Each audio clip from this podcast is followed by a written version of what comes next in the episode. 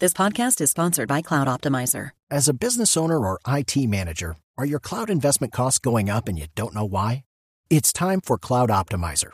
As you migrate your business to the cloud, what you're spending and why you're spending it can get a little hazy. But Cloud Optimizer clears up the mystery and puts the cloud to work for you.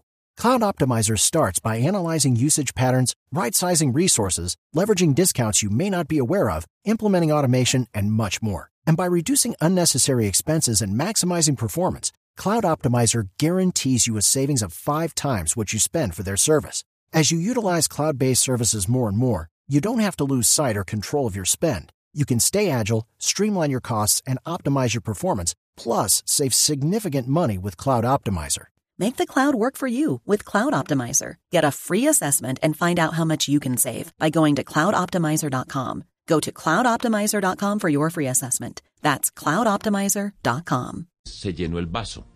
Y cuando el vaso se llena, las sociedades cambian.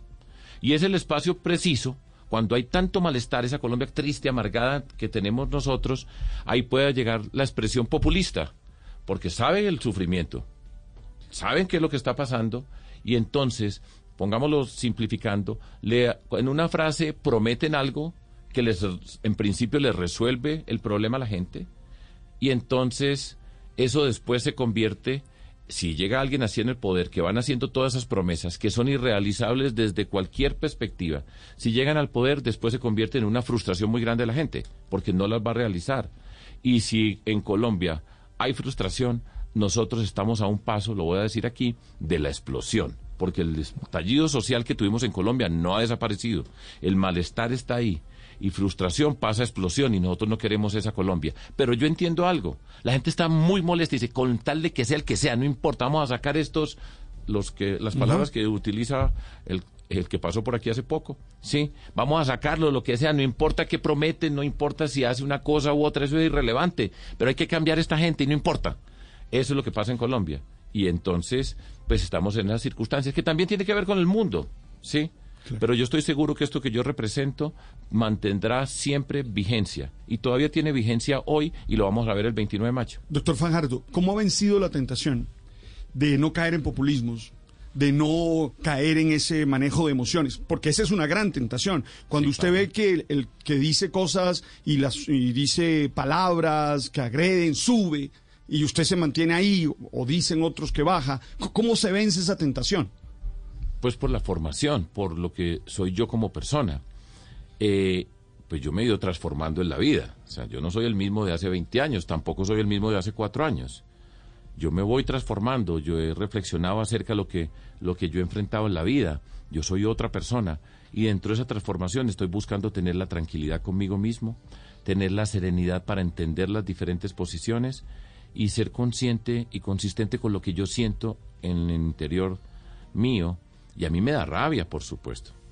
Yo siento mucho malestar por dentro, pero yo he aprendido a que esa rabia es menos de lo que yo tengo que hacer, portándome de otra manera, entendiéndola, y eso me transforma a mí como persona y me hace mejor persona. Eso es lo que yo creo. Mire lo que me ha tocado a mí desde hace cuatro años a ustedes.